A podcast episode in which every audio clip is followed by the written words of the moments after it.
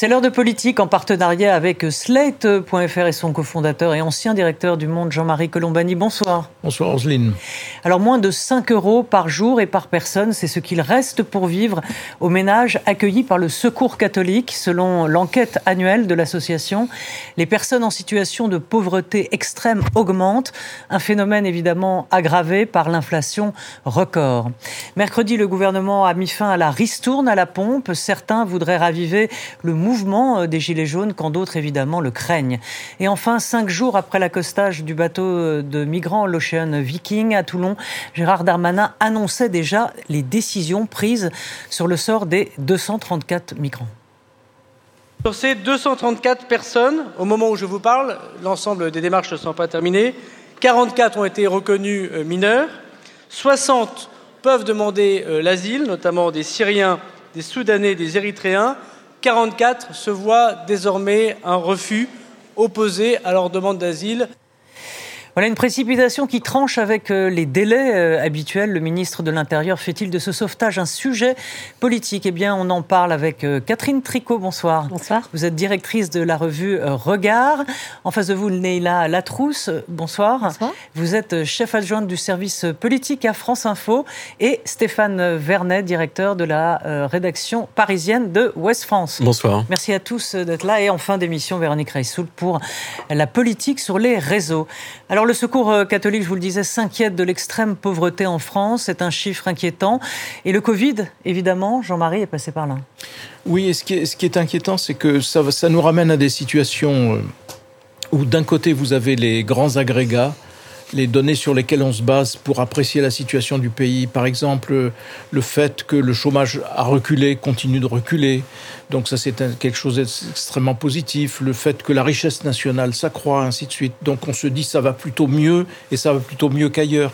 Et là, on est renvoyé à une réalité immédiate, quotidienne, et mmh. qui est au contraire très angoissante parce que les choses s'aggravent. Et s'aggravent dans des proportions très alarmantes. Et ça laisse penser aussi qu'on est quand même un pays où l'aide sociale est très développée où les filets de protection sont très développés, où il y a eu le quoi qu'il en coûte, où il y a maintenant les aides, les boucliers de toutes sortes. Et pourtant, mais ceux-là, c'est ceux qui sont sous les radars. C'est une euh. critique qui est faite d'ailleurs, qui consiste à dire on est déjà bien loti, ainsi de suite, et on s'aperçoit que pas mal de gens passent à côté, ne sont pas récupérés par ce système.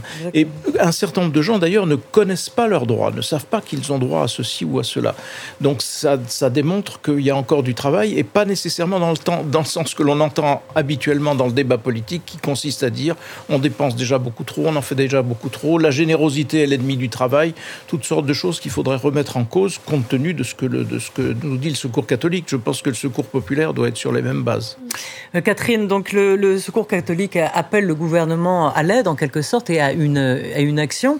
Mais concrètement, euh, j'ai envie de dire que ça fait... Euh, depuis les, temps et les temps que euh, bah, la pauvreté, c'est comme si c'était euh, euh, quasiment dans le décor. Et, ce sont des gens qui passent effectivement sous les radars des aides comme le RSA et, d'autres, et le bouclier, tout ce qu'on veut. Oui, c'est un rapport assez inquiétant parce qu'en effet, par exemple, ils disent que c'est 5 euros de reste à vivre alors qu'ils estiment que rien que pour s'alimenter, c'est-à-dire sans compter l'hygiène, s'habiller, etc., il faudrait au minimum 7 euros par personne. Ça veut dire qu'on a vraiment des beaucoup de familles monoparentales, avec enfants, des hommes isolés, etc., qui ne sont même pas en situation de se nourrir. Donc on a vraiment une grande misère qui s'expose. Moi j'ai été frappée parce que je l'ai parcouru ce document, euh, d'abord par l'insistance sur la dignité, sur l'effort que chacun de, chacune de ces personnes fait pour rester euh, dans la communauté euh, des, enfin, entre nous, avec nous, donc mmh. pour s'habiller, pour être bien, quoi, pour être digne, pour ne pas se marginaliser. Mais c'est vrai que c'est un rapport qui est assez dur sur le plan politique parce qu'ils insistent sur le fait que les droits ne sont toujours pas octroyés de façon automatique et que donc beaucoup de gens ne n'en bénéficient pas, le RSA, les allocations familiales, le droit au logement, etc. Et puis euh, d'autres éléments qui étaient qui sont aussi assez critiques, c'est-à-dire euh, ils pensent qu'il faut absolument régulariser euh, les, les, sans-papiers qui travaillent en France pour qu'ils puissent bénéficier de leurs droits. ils appellent, ils, ils, contestent totalement l'idée que l'on octroie le RSA en échange d'heures de mmh. Travail et ils mettent en cause les baisses d'allocations chômage en lien avec le fait qu'ils rappellent un chiffre. Ils disent il y a 350 000 emplois non pourvus, mais il y a 5 millions de chômeurs. C'est les chiffres de la DARES et ils disent donc cette politique-là. Vraiment, c'est un, rapport qui est vraiment intéressant pour l'humanité qui s'en dégage et l'exigence politique qu'ils expriment. Néla Latrousse, euh, dans le fond, les riches sont de plus en plus riches et les pauvres de plus en plus pauvres. Oui, et dans, le même temps, il y a ce rapport du Secours catholique qui sort, et il y a toute une étude aussi sur les, euh, filets sociaux, justement, qui ont été déployés, les boucliers tarifaires, etc. Et le cri d'alerte précisément sur le bouclier tarifaire, c'est que euh, c'est pas un bouclier qui gèle l'augmentation des prix, c'est un bouclier qui gèle l'augmentation des prix à 15%, ce qui est quand même assez, assez élevé malgré tout pour, pour les ménages les, les plus modestes. Et le rapport euh, publié en parallèle de l'Institut des politiques publiques, justement, constate que euh, d'abord, ceux qui payent le plus lourd tribut à l'inflation, bah, c'est ceux dont les dépenses contraintes sont les plus élevées, ceux qui sont les plus exclus aussi des, euh, tissus urbains, de transport, etc. Donc on est typiquement sur le profil de, par exemple, la famille monoparentale qui vit en ruralité, qui doit utiliser sa voiture pour aller travailler et qui doit payer la cantine, y compris sous tarifs sociaux, mais qui n'arrive pas pour, mmh. pour un enfant tout en ayant du mal à se loger le, ce rapport-là met en garde sur le fait qu'il y a ce double mur de janvier-février. C'est-à-dire que le rapport du Secours catholique est déjà globalement pas joyeux. Mais si on ajoute à cela la perspective des 15% d'augmentation des tarifs de l'électricité en janvier, plus 15% d'augmentation des tarifs du gaz en février, ça rend la situation d'autant plus compliquée. Et surtout, l'Institut des politiques publiques ajoute à cela le fait que dans ce filet des gens qui s'en sortent pas très bien, il y a ceux pour qui déjà il y avait une pauvreté extrême et pour qui la situation s'aggrave.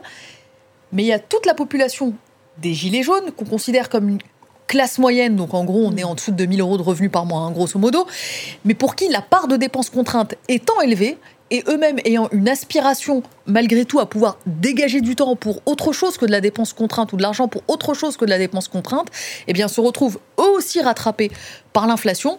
Et donc ces deux rapports additionnés, ça laisse entendre qu'en février, ce qu'on appellera euh, les populations les plus défavorisées, ce sera plus simplement les gens d'extrême pauvreté, mais ça aura grignoté quelques dizaines, peut-être quelques centaines, milliers de personnes en plus.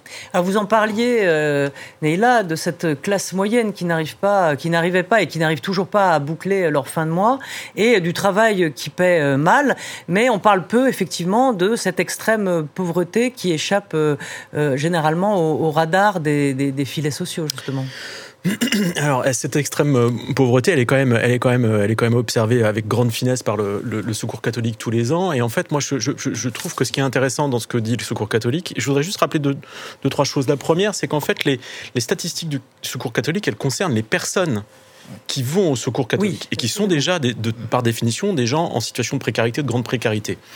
Est-ce que les, chiffres sont pas bons du tout? C'est très clair. Est-ce que la, situation se détériore de manière spectaculaire, telle que les chiffres euh, euh, qui sont dans ce rapport nous laissent entendre? Je crois pas. Le, problème, si vous voulez, c'est que la situation ne s'améliore pas. La situation, elle s'est profondément dégradée l'année dernière, après Covid, où le, Secours catholique a franchi un cap très important, c'est qu'ils ont eu plus d'un million d'allocataires, de gens qui sont venus les voir, et ça, ils n'avaient jamais eu encore. Et en fait, ça ne baisse pas et la situation ne s'améliore pas. Et là où je suis complètement d'accord avec Laïla Latrousse, c'est que le problème, il n'est pas tellement sur cette année, il est sur l'année prochaine. Vous allez avoir un effet de ciseau, où il y a un certain nombre de choses qui vont s'accumuler. Ce que le Secours catholique nous dit aussi, c'est qu'ils ont de plus en plus de familles avec enfants qui viennent, ça c'est très problématique. De plus en plus de personnes âgées isolées, c'est un vrai problème. Et il y a l'inflation qui va avoir un effet désastreux, mais ils disent que dans les calculs qu'ils font sur ce qu'on appelle le reste à vivre, c'est-à-dire combien il vous reste à la fin du mois une fois que vous avez payé toutes les bah dépenses contraintes. Voilà, le vrai problème, c'est celui du logement. Hmm. Parce qu'on parle de l'effet Covid 2021, il y a eu l'effet Covid, mais dans l'effet Covid, il y a, il y a, il y a pas que, enfin, il y a, il y a l'effet Covid, l'inflation, mais dans l'effet Covid, vous avez aussi un retour vers les zones rurales, les zones, vous avez une, une, une, nouvelle pression et une nouvelle dynamique qui s'est traduite avec une volonté des gens qui vivent dans les villes de retourner en campagne. Mm-hmm. Et vous avez l'immobilier qui est en train de changer de nature et vous avez plein d'endroits qui étaient des endroits isolés, etc., où les loyers étaient peu élevés, ils sont en train de remonter aussi partout. et tout ça, sauf, eh ben, euh, écoutez, ça, c'est, moi, je, je, je, là où je, suis inquiet personnellement, c'est que encore une fois, la situation, elle ne s'améliore pas, c'est déjà un problème, mais, mais on va au devant de, d'une détérioration qui, à mon avis, euh, enfin, les chiffres sont mauvais cette année, mais l'année prochaine, euh, ils vont être. Ah bah, hmm. tout, est. L'alignement des planètes est quand même très défavorable. Conséquence de ces... quelques remarques parce que euh, dans ce que disait, dans ce que vous disiez tout à l'heure, la notion de dépenses contraintes, c'est la clé. Parce qu'en effet, avec l'inflation, les dépenses contraintes prennent une part de plus en plus grande et laissent un, Notamment de, le moins en moins de, de, pour, pour vivre mieux, tout, tout, simplement. Et donc ça, c'est évidemment la préoccupation principale. Mais sinon, il y a un effort qui est fait par le gouvernement, je crois, dans l'automaticité Mm. des ressources euh, quand, on est, quand on a droit à des allocations sociales, à des aides sociales, etc. Donc ça, ce sera une bonne chose, mais ça ne règle pas le problème de ceux qui passent à travers les gouttes et de ceux qui ne se manifestent pas parce qu'ils ne savent pas que leurs droits existent. Donc ça, ça reste un, un, un problème immédiat, un problème immédiat et urgent à, régler. Euh, Juste une petite remarque dans le, dans, dans, y a, y a pas dans le phénomène général une boîte comme Carrefour, qui est quand même la grande spécialiste, une des grandes spécialistes françaises de la distribution, de la grande distribution, fait intervenir désormais, va faire intervenir en France une marque euh, de ces magasins qui, était, euh, qui est née au Brésil et qui était destinée à des populations précaires. Et donc ça, c'est un signe très fort de l'évolution de notre société, où avant vous aviez les magasins de luxe, entre guillemets, enfin assez chers, une gamme moyenne de grande distribution qui servait la classe moyenne, et puis des, trucs, euh, des, magasins plus, plus accessibles, plus bon marché. Aujourd'hui, tout ce qui était au milieu tente à disparaître. Et donc vous avez de plus en plus euh, de la grande distribution de luxe, enfin de luxe ou en tout cas accessible à des revenus aisés, rien au milieu, et une grande distribution accessible à des, à des, pauvres, à des précaires. Et donc ça, ça montre une coupure dans la société française qui est infiniment plus grave, je pense, que tout ce qu'on peut dire sur l'archipel, ceci ou cela. je pense que là, on est vraiment devant une urgence, ou Stéphane, une urgence de politique sociale que je n'ai pas vu apparaître encore dans les débats politiques. Une toute petite précision sur ce qu'on appelle l'automatisation des aides. Euh, il y a une volonté affichée en matière d'automatisation des aides. C'est-à-dire que le problème aujourd'hui, c'est que pour toucher certaines aides, il faut faire une demande. Si vous êtes complètement exclu la société et vous savez pas comment vous y prendre, vous faites pas la demande, vous mmh, touchez pas ces aides. Il y a une volonté du gouvernement de dire on va faire un système de guichet unique et d'automatisation des aides pour que les gens touchent les aides a priori, qu'ils les demandent ou pas, quand on pense que ces personnes y ont droit. Le problème, c'est que ça, on en parle depuis six ans déjà. Mmh. C'était la grande affaire du début du quinquennat précédent. Et puis au bout de deux, trois ans, euh, il y a eu un remaniement gouvernemental et on n'en a plus entendu parler. Donc ça, ça ne se fait pas et, ça avance pas. Ça, sur il y a, rien Moi, c'était un point de pression technique, comme on parlait du logement et qu'on disait que ça augmenter, c'était pour bien repréciser que le loyer était indexé via une formule mathématique sur l'inflation et que c'est pour ça qu'on disait que cette partie contrainte-là aussi pesait euh, davantage dans, le logement, c'est dans le panier moyen. Le logement, c'est une carence française absolue. Quand on compare les, les pouvoirs d'achat, qu'on regarde le pouvoir d'achat d'un ouvrier allemand et d'un ouvrier français, le pouvoir d'achat de l'ouvrier allemand est plus élevé parce que son logement est infiniment meilleur marché qu'en France. Et le poids de la part du logement en France fait qu'à salaire égal entre la France et l'Allemagne, le pouvoir d'achat de l'ouvrier allemand est infiniment plus élevé parce qu'il a accès à un loyer, de, enfin, un loyer normal. en France, les loyers sont déraisonnables. Oui, c'est un facteur, c'est plus que 1 à 2, en fait, l'écart entre le poids du loyer du, logement en Allemagne et en France. C'est autour de 15 en Allemagne et on est proche de 30 en France. Donc on est vraiment sur un écart euh, très considérable. Mais ce que je voulais vous dire aussi sur euh, euh, le, Vous dites on ne parle pas de ces aides aux plus défavorisés. Il y a quand même actuellement dans l'actualité politique qu'on est en train de vivre, hier a été votée la loi qui va durcir les conditions d'accès aux de l'assurance chômage. Ce que je veux dire, c'est que c'est pas. C'est pas, c'est pas qu'on ne fait pas, c'est qu'on dégrade. C'est-à-dire qu'en fait, on est, on est, on est en, ce moment. mais ça sera en fonction de la conjoncture, si j'ai bien compris. Bah oui, mais enfin, ça, ben, euh, je veux dire, la conjoncture est mauvaise. Euh, euh, quand bien même, oui, ça sera en fonction de la conjoncture, mais par contre, les, les conditions d'accès, c'est-à-dire qu'on passera de 6 mois à 8 mois. Donc ça, veut, ça va, ça va s'allonger, ça va être très difficile pour les gens qui sont vraiment dans la précarité, les jeunes entrant sur le marché du travail. Ce qui va se passer sur la retraite, là, moi, ce que j'ai noté dans le rapport du Secours catholique, c'est l'augmentation des personnes âgées de plus de 60 ans, mais ils presque double ce qui, mmh. euh, c'est les plus de 60 ans, c'est multiplié par deux les gens qui ont besoin du secours catholique dans les plus de 60 ans. Or, la, la, réforme des retraites, elle vise quand même à faire baisser le montant des, des, des, retraites pour les gens qui vont avoir le chômage avant, enfin, qui vont être mis au chômage ou qui vont devoir partir avant d'avoir toutes leurs indemnités. Donc, on a des politiques sociales qui vont aggraver ce phénomène de pauvreté. Et je pense, moi, que c'est inquiétant, non seulement pour la France, pour ce que l'on observe, mais quand on regarde autour de nous et les échos qui nous viennent de l'Angleterre, par exemple. Ah non, mais l'Angleterre, ça va être un désastre. Mais ça va, c'est absolument. Et c'est un, un, phénomène qui nous impacte. C'est un désastre annoncé, l'Angleterre. Voilà. Parce que le, la, cure va être extrêmement sévère. Exactement. Et, on a le même problème, enfin, si je peux me ça, c'est le Brexit, hein, si je peux me permettre. Euh, ouais, enfin, juste très vite, il y a, y a une hypocrisie aussi sur l'universalité des aides. L'idée est très bonne. Le problème, c'est qu'on n'a plus les moyens, en fait. Et donc, y a, on affiche cette volonté, mais on le fera pas. Les, caisses sont vides. A, y a, on a un problème de budget. Et l'hypocrisie, le, c'est qu'en fait, euh, à chaque fois que quelqu'un oublie ou ne demande pas une aide à laquelle il a droit parce qu'il sait pas comment le faire, ça permet aussi à l'État de faire des économies. Donc, euh, et d'ailleurs, c'est budgété. C'est comme ça. Donc, les euh, budgets sont faits avec le fait qu'il y aura non-recours. Exactement. Et je crains qu'en fait, euh, pourquoi on parle plus de ces histoires de non-recours? C'est parce que quelque part, dans le contexte budgétaire serré qu'est le nôtre, bah, ça nous ça arrange bien l'État le, de, de, faire des économies comme ça par omission. Il va falloir. Ils le diront pas, mais c'est gauche de la Macronie. elle dort, elle dort profondément là. Euh, C'était la fin de la ristourne à, la pompe aussi. Le, gouvernement promet des aides pour ceux qui en ont le plus besoin, c'est-à-dire les gros euh, rouleurs, mais ce n'est pas encore très clair.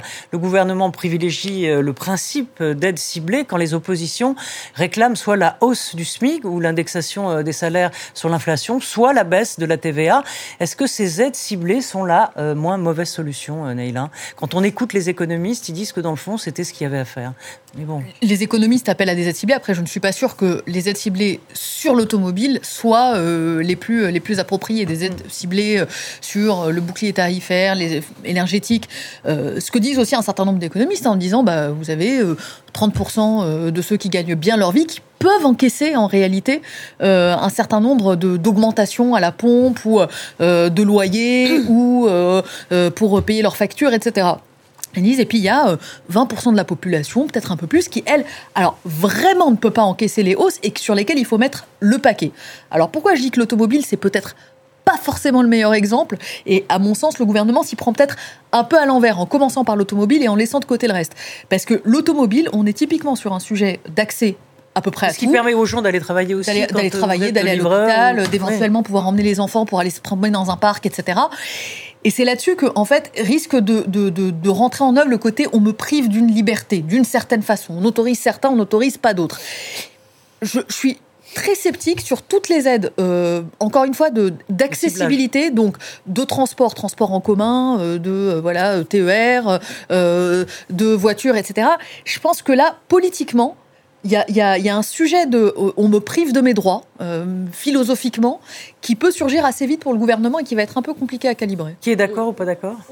Euh, Moi, j'ai le sentiment qu'il y a un problème sur les aides euh, qui dépendent des revenus parce qu'en fait, en France, on considère la classe moyenne très très bas. Hein. C'est-à-dire que le revenu médian français, c'est 1870. C'est-à-dire que la moitié des Français gagnent moins de 1870 et le revenu médian c'est-à-dire euh, euh, c'est 2300. C'est-à-dire que c'est quand même très bas. C'est-à-dire qu'on est la classe moyenne quand on gagne 1870 euros en France. Donc quand on commence à faire des, des aides ciblées euh, sur ces critères-là, mais d'abord on laisse beaucoup de gens en dehors. Par exemple, toutes les aides ciblées pour la rénovation du logement, mais c'est très peu de monde qui, qui a droit à ces aides ciblées. Toutes les aides ciblées qui sont pour l'achat d'une voiture électrique, mais c'est juste une blague parce que les gens qui, à qui ça s'adresse n'ont pas du tout les moyens de s'acheter une voiture électrique. Donc moi je pense qu'il y a un problème sur les aides ciblées, c'est que les, on est arrivé à un niveau tellement bas, c'est que les 20% les plus aisés, on peut parler des 20%, mais ça veut dire que c'est 80% de la France qui gagne moins de 3 000 euros par mois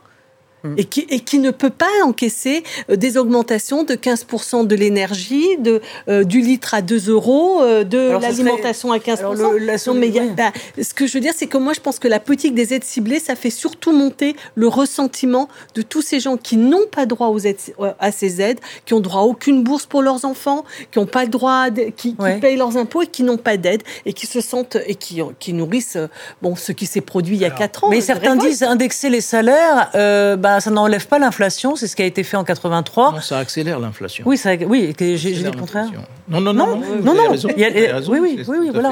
Alors, moi, je suis complètement d'accord avec Catherine Tricot sur le, le sur, sur le, le, fait qu'en fait, le, ce principe des aides ciblées, elle peut, euh, elle peut agacer une nouvelle fois la classe moyenne qui se dit mais moi je, je galère, je paye des impôts et il euh, n'y a rien pour moi. J'ai droit. Ceci dit, le... c'est quand même très très compliqué cette affaire parce que si vous faites pas d'aide ciblée, ce qu'on faisait avant, c'est-à-dire la ristourne à la pompe pour tout le monde, qu'est-ce qui se passe? Eh ben, vous... allez voir dans les zones frontalières la blague. Vous avez les Belges, les Allemands, les Suisses, les Espagnols qui, viennent faire leur plein en France. C'est tellement moins cher et c'est ça, c'est avec de l'argent public, c'est avec le nôtre en fait qu'ils mm. font leur plein. Donc à un moment, on peut se dire bon bah il n'y a pas vocation à maintenir ce dispositif on va cibler. Mais encore une fois, vous créez un nouveau ressentiment dans la classe moyenne qui se dit, ben, moi, je, je, me défonce, mon reste à vivre, il est tout petit aussi, et, euh, euh, à quelques euros près, ben, je pourrais avoir une aide que, que j'ai pas. Et ça, c'est socialement, c'est un, mmh, c'est un problème. et il y a autre chose hein. que, je voudrais, que je voudrais souligner, c'est qu'aujourd'hui, on a aussi dans les lignes de fracture qui parcourent ce pays, il y a une vraie division entre les villes et les campagnes. Dans les métropoles, 70% des gens n'ont pas de voiture ils sont tamponnes de cette histoire. Par contre, en campagne, Paris. mais pas qu'à Paris, hein. Vous avez plein de grandes villes où les gens n'ont plus de voiture. C'est pas la métropole, c'est le cœur de la métropole. Et eh oui, les cœurs de ville, euh, voilà, vous avez un public qui a plus de, qui a plus de voiture. C'est, pour eux, c'est pas un problème. Par contre, en campagne, vous avez besoin de votre voiture, quel que soit votre niveau de vie, pour circuler, pour vivre. Et ça, vous pouvez pas vous en passer. Sur le point des économistes de dire il faut faire des aides un peu plus ciblées, c'est-à-dire, voilà, euh, aller viser un certain nombre de publics, ça s'assortit aussi de conditions qui est euh, aussi aller, par exemple, pour les 10% les plus riches, ce que propose Daniel Cohen, il dit, bah, il y a 10% de plus riches à il faut demander un effort fiscal bah pour pouvoir réorienter des aides ciblées vers les 40% des plus pauvres l'une des contributions d'économie. Ça ne va pas que avec euh, l'aide ciblée, ça va aussi avec euh, l'idée d'aller rechercher d'autres recettes pour justement là, on a un gouvernement quand on passe ça en fait, un président de la République qui dit pas de nouveaux impôts. Euh, surtout pas. et puis par ailleurs, il y a quand même des aides qu'on peut faire qui sont qui ne sont pas qui ne n'augmentent pas la dépense. Par exemple, ce qui a été fait en Allemagne, d'avoir ce nouvel abonnement sur les transports publics à 89 euros, vous n'allez pas plus vous déplacer parce que c'est parce que c'est gratuit, mais par contre, ça aide vraiment les gens à, d'abord sur le plan écologique, tout le monde voit bien l'intérêt, et même sur le plan économique. Donc il y, a, quand même cette aide sur l'isolation des logements, sur les transports, les transports en commun. Moi, je pense qu'il faudrait vraiment euh, appuyer dessus et, et, que ce soit généralisé. Évidemment, ça bénéficie à ceux qui en ont le plus besoin. Alors vous parliez de cette classe, c'est une grande complexité. Tout oui, c'est une grande complexité. Tout donc, et euh, ce tout ce qu'on dit illustre une fois de plus que la politique, ça n'est jamais le mieux c'est le moins mal possible. Donc, mais il faut accepter ça parce que sinon on n'en sort, on n'en sort pas. Alors Jean-Marie, justement, je voulais euh, qu'on écoute euh, euh, Mathilde Panot, qui était notre invitée dans Mardi Politique, sur eh bien le, retour ou pas des, des, gilets jaunes. Et bien évidemment, la France insoumise souhaite que le combat revienne. On l'écoute le gouvernement ferait bien de faire attention parce que si effectivement il y a euh, de l'anxiété, s'il y a des angoisses extrêmement fortes, la coupe peut être très vite pleine. Et nous sommes aujourd'hui au quatrième anniversaire des Gilets jaunes. C'est ce jeudi euh, que cet anniversaire euh, a lieu et qu'il faut euh, se méfier euh, du peuple qui, euh, là d'être écrasé, peut toujours se lever. Oui, alors Jean-Marie, voilà, le, peuple peut toujours se, lever. en tout cas, on, sent qu'à la France insoumise, il y a ce, désir de, révolte. Mais est-ce que vous ne pensez pas que la, plutôt l'anxiété avec la guerre l'emporte aujourd'hui sur, sur la colère et que aller dans la rue aujourd'hui, pas grand monde n'est mobilisé Le problème avec la France insoumise, c'est ça, c'est qu'ils sont dans cette espèce de mythologie révolutionnaire où on a à la fois euh, la réincarnation de Jaurès et de Robespierre en la seule personne de Jean-Luc Mélenchon. Donc euh, voilà, levez-vous, euh, orage désiré, vive, vive la Révolution, ainsi de suite.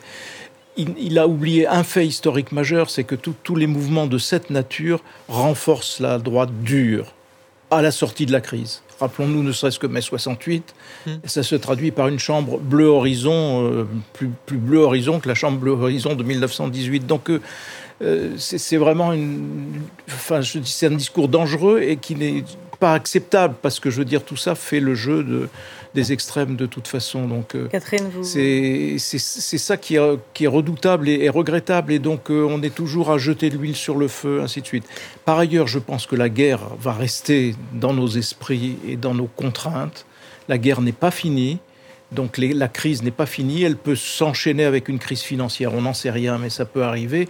Donc l'angoisse et l'anxiété seront dominantes. Et dans les périodes d'angoisse et d'anxiété, les gens ne songent pas à, se, à aller dans la rue, à mettre à bas les institutions. Les gens pensent plutôt à préserver ce qu'ils peuvent préserver, vont demander davantage de protection à l'État, vont demander des aides, vont demander voilà, mm. d'être protégés, mais certainement pas d'aller... Euh, euh, renverser les institutions euh, ou chercher une énième république qu'incarnerait Jean-Luc Mélenchon. Mais Oui, je suis assez d'accord avec ce que vous dites. Je pense que la France insoumise aimerait qu'il en soit autrement, mais je pense que c'est pas dans les moments d'inquiétude et d'anxiété mm. que surgissent euh, les, mobilisations. En fait, euh, il y a des mobilisations quand il y a du, du, grain à moudre. Quand les choses s'améliorent. Quand, les choses s'améliorent. Historiquement, ça a toujours été comme ça.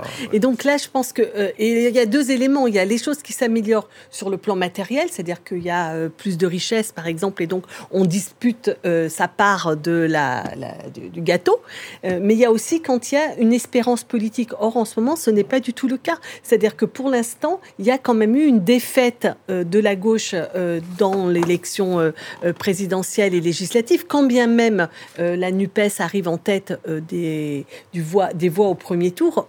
Au total, euh, c'est quand même l'extrême droite qui est le premier groupe et euh, la, France insoumise et ses partenaires ont du mal à imprimer euh, l'agenda, le, débat et à faire émerger une proposition politique d'espérance. Et donc sans espérance, moi je pense que sans espérance, il n'y a rien à attendre, il y a du ressentiment.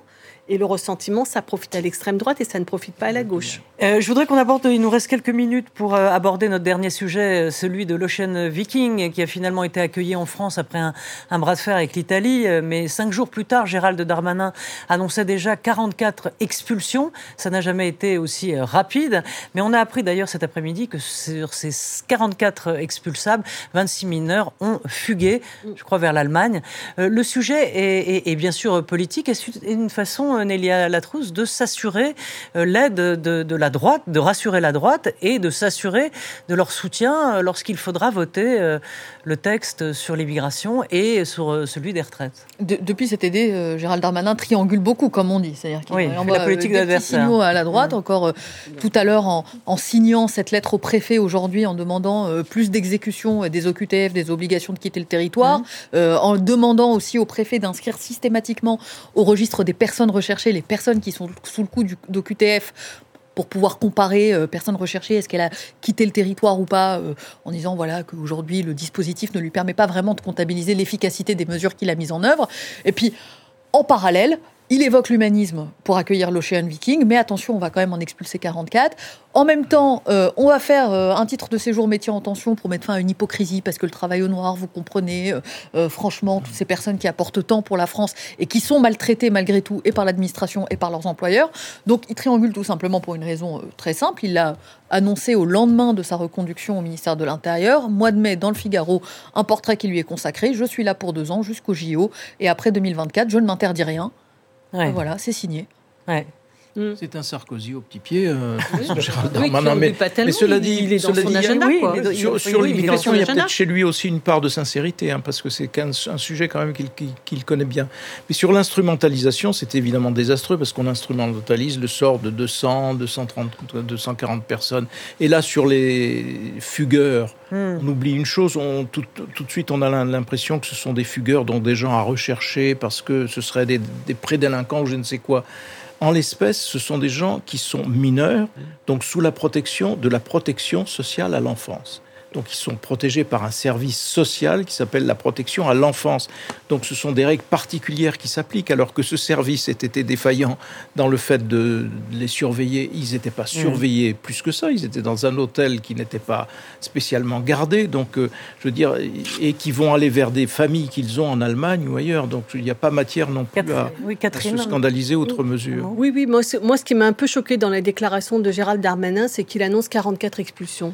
Je veux dire, il est quand même ministre de l'Intérieur. Au bout de cinq jours, alors que Oui, d'habitude, mais, ça, euh, ça met très oui, longtemps. mais c'est pas seulement, c'est Donc- qu'on a, on a, les recours ne n'ont pas été, euh, on n'est pas allé au bout des recours. C'est-à-dire qu'on est, on est même En cinq plus- jours, oui. Ben oui, oui. oui, oui, oui. Donc on on n'est plus dans le respect du droit. C'est-à-dire qu'il y a quand même, enfin, c'est pas possible. Non, mais s'il y a un côté qui est gênant, c'est comme si on avait un peu honte d'avoir finalement laissé accoster ce bateau. Tout à fait. Donc on Oui, le fait ça. comme ça, on dit oui, mais attention, on va en Il y a expliquer. une contrepartie. C'est ouais. de ne pas assumer euh, ce qui est quand même le béaba. On va les Puisqu'on expliquer reproche à l'Italie de ne pas appliquer la loi internationale, il est normal qu'on l'applique nous. Et si on l'applique nous, on assume qu'on applique la loi internationale. Et, même le droit C'est français. pas autre chose. Enfin, euh, Oui, le droit même français le droit en plus. français en plus. Mais là, en l'espèce, c'est le droit de la mer. C'est bon, c'est- Stéphane, Oh ben, moi, je veux juste te dire que ça nous promet un beau débat. Je vous rappelle que la concertation sur la, la future loi immigration, elle commence la semaine prochaine. On va avoir un mois de concertation avant un grand débat à l'Assemblée nationale et ce sera euh, la 29e loi euh, sur les questions d'immigration depuis les années 80. Et en fait, aucune n'a résolu le problème parce que c'est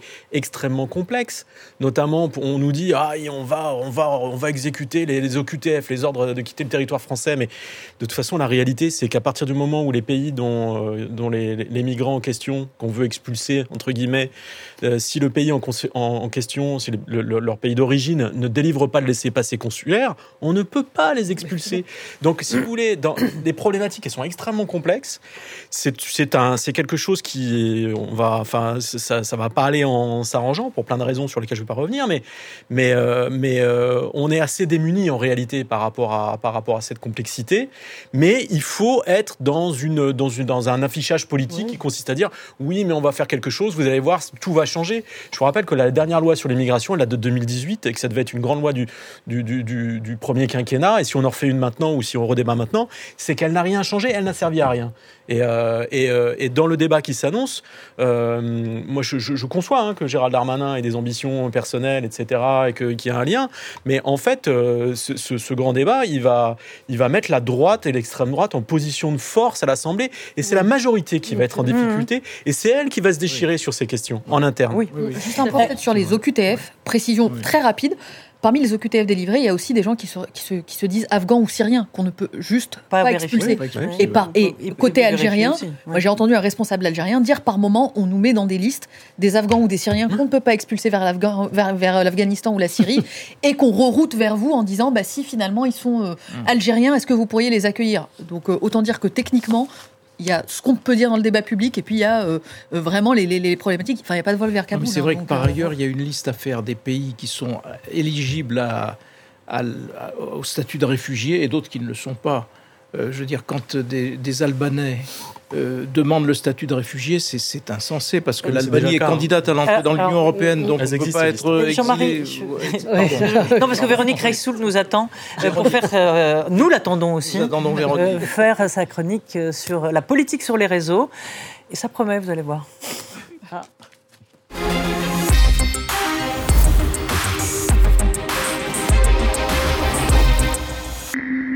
pancarte, Véronique.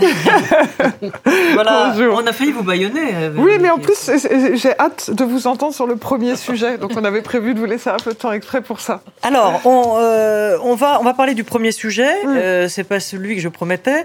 Non, mais le sujet moins des drôle. missiles, euh, sujet Ouais. pas, pas drôle du tout, sur le, territoire tout, polonais a été un sujet qui a créé évidemment des discussions euh, animées sur Twitter. Beaucoup de discussions animées. Je vais, vous les résumer pour, vous entendre derrière, bien sûr. Euh, sur la Pologne, pour vous donner une idée juste sur euh, de- depuis les fameux missiles qui ont explosé, il y a plus de 350 000 messages juste en France. Il y en a partout dans le monde. Quand on regarde les, mots-clés qui sont dans ces 350 000 messages, eh bien, vous voyez qu'il y a beaucoup de peur, beaucoup d'inquiétude, beaucoup de crainte autour de la notion d'une deuxième guerre mondiale. Et le camp de la paix monte, c'est ainsi qu'ils s'appellent les uns et les autres, avec évidemment toujours un soutien aux Ukrainiens, mais euh, une envie qui progresse euh, vraiment nettement depuis quelques jours euh, d'une envie de sortie du conflit et de paix. Quand on regarde les fameux emojis, c'est encore plus parlant, puisqu'en gros, vous avez... alors, vous allez voir, il y a... Voilà, le point rouge, le bonhomme en colère, euh, l'espèce de, de, qui disent ben voilà c'est grave, il faut faire quelque chose. Toutes les flèches qui descendent sont aussi souvent des symboles pour dire ben voilà stop, on n'en peut plus, il faut faire quelque chose euh, et il faut arrêter la montée euh, en escalade. Et puis les cœurs et le, le drapeau ukrainien disent que quand même ils soutiennent l'Ukraine, quelle que soit la version que soit sortie. Après, j'étais regardé ce qui se disait sur M. Zelensky plus spécifiquement et dans le monde. Et globalement, bah, vous voyez qu'il y a un petit Pinocchio qui apparaît, un petit bonhomme en colère. Euh, bref, euh, les internautes commencent à trouver qu'il fait monter la pression, euh, l'accusent de mentir, même s'ils peuvent comprendre. C'est pas un énorme énervement contre lui, c'est en train de s'inverser. Un sujet, oui, pour moi, c'est un vrai héros un peu du plomb dans l'aile, c'est ça? Ça fait un petit moment qu'il y a un sujet autour de, de l'Ukraine qui est compliqué dans l'opinion. Mais là, voilà, c'était euh, surtout beaucoup, beaucoup de gens qui le remercient à l'idée qu'il doit négocier et qu'il est temps de négocier. Peut-être une réaction sur euh, justement Zelensky qui est, est un vrai faux pas de c'est un vrai faux pas du président ukrainien parce que jusqu'à présent il était l'exemple même du courage euh, de son peuple. Mm. Euh, là, il, semble se, il se met dans une position, on va le soupçonner, on le soupçonne déjà, mm. de pousser à l'escalade pour pouvoir entraîner les pays de l'OTAN dans une action plus mm. directe que le fait de livrer simplement des armes. Donc, euh, euh, ce mensonge entre guillemets servirait, aurait servi à. Alors, il s'est heurté à, au très grand calme et au très grand sang-froid euh, du côté américain, du côté de, l'OTAN, du côté de tout le monde, et du côté de Varsovie, ce qui était aussi pas du tout évident au départ. Mm. Donc voilà, et probablement, enfin, on a su assez vite que c'était un, alors évidemment que la responsabilité première, c'est une responsabilité russe, puisque mm. c'est eux qui ont balancé une centaine de missiles sur l'Ukraine. Il fallait bien que l'Ukraine se défende, mais au moins faut-il l'admettre. Donc là, il a intérêt à rectifier le tir assez vite. Mm.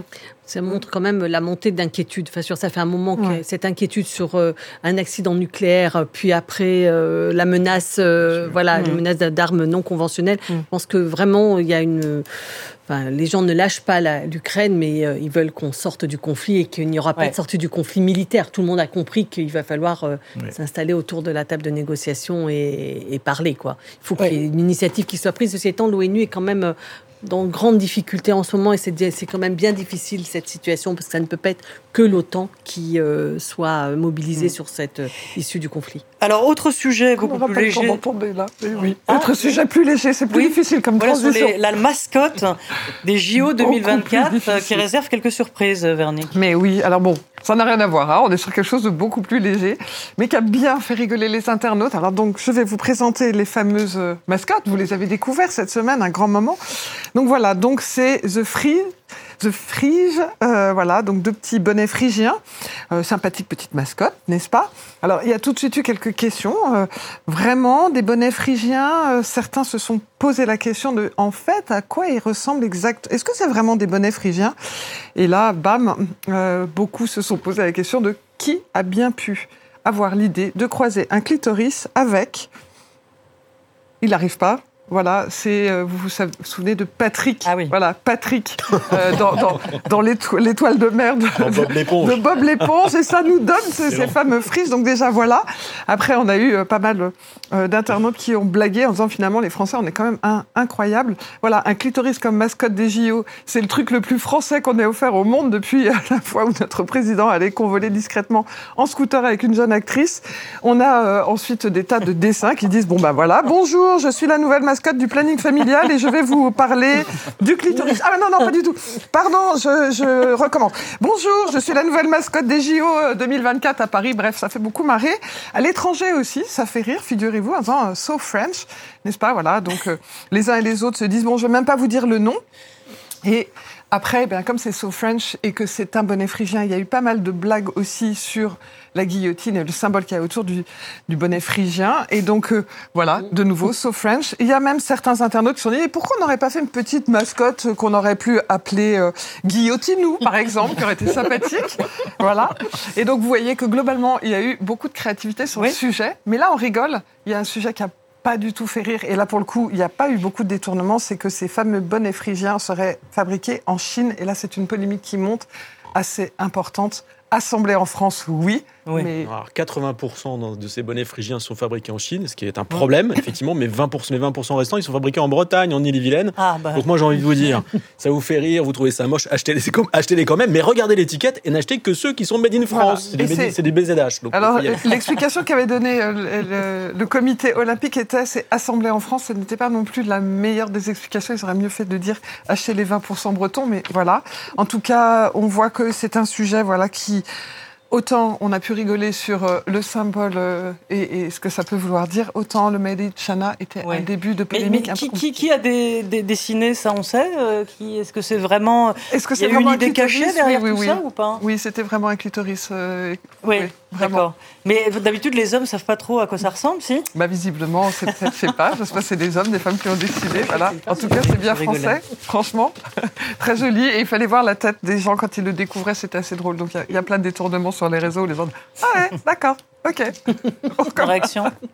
Non, aucune personne veut réagir. Joker. Moi, je Qui pensais- se lance? J'ai j'ai pensé que c'était des, euh, des bouchons d'oreilles en fait au départ.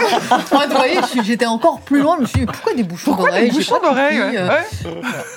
Là, ça aurait vraiment été parti. je vais- j'ai- voilà. Et, mais bon. Ouais, donc en non, fait, mais le, voilà. le fridge. En, en anglais, ça va être rigolo, de Ah fridge. non, mais il y a eu plein de blagues en anglais de frigidaire. Non, mais franchement, fridge, ils se sont. frigidaire. Voilà. Non, mais moi, je trouve que la meilleure explication, c'est un clitoris qui a couché avec Patrick de Bob l'éponge. Moi, je Ça, trouve, hein, je suis Ah d'accord, je parce que je me Je suis visualise bah, voilà, le truc, là, c'est Ah, vraiment voilà. ça. Patrick, l'étoile de Merci beaucoup. Voilà. Euh, merci Véronique de nous avoir égayés. Euh, et merci à Flore Simon pour avoir préparé cette émission. Et merci à toute l'équipe technique. À très vite.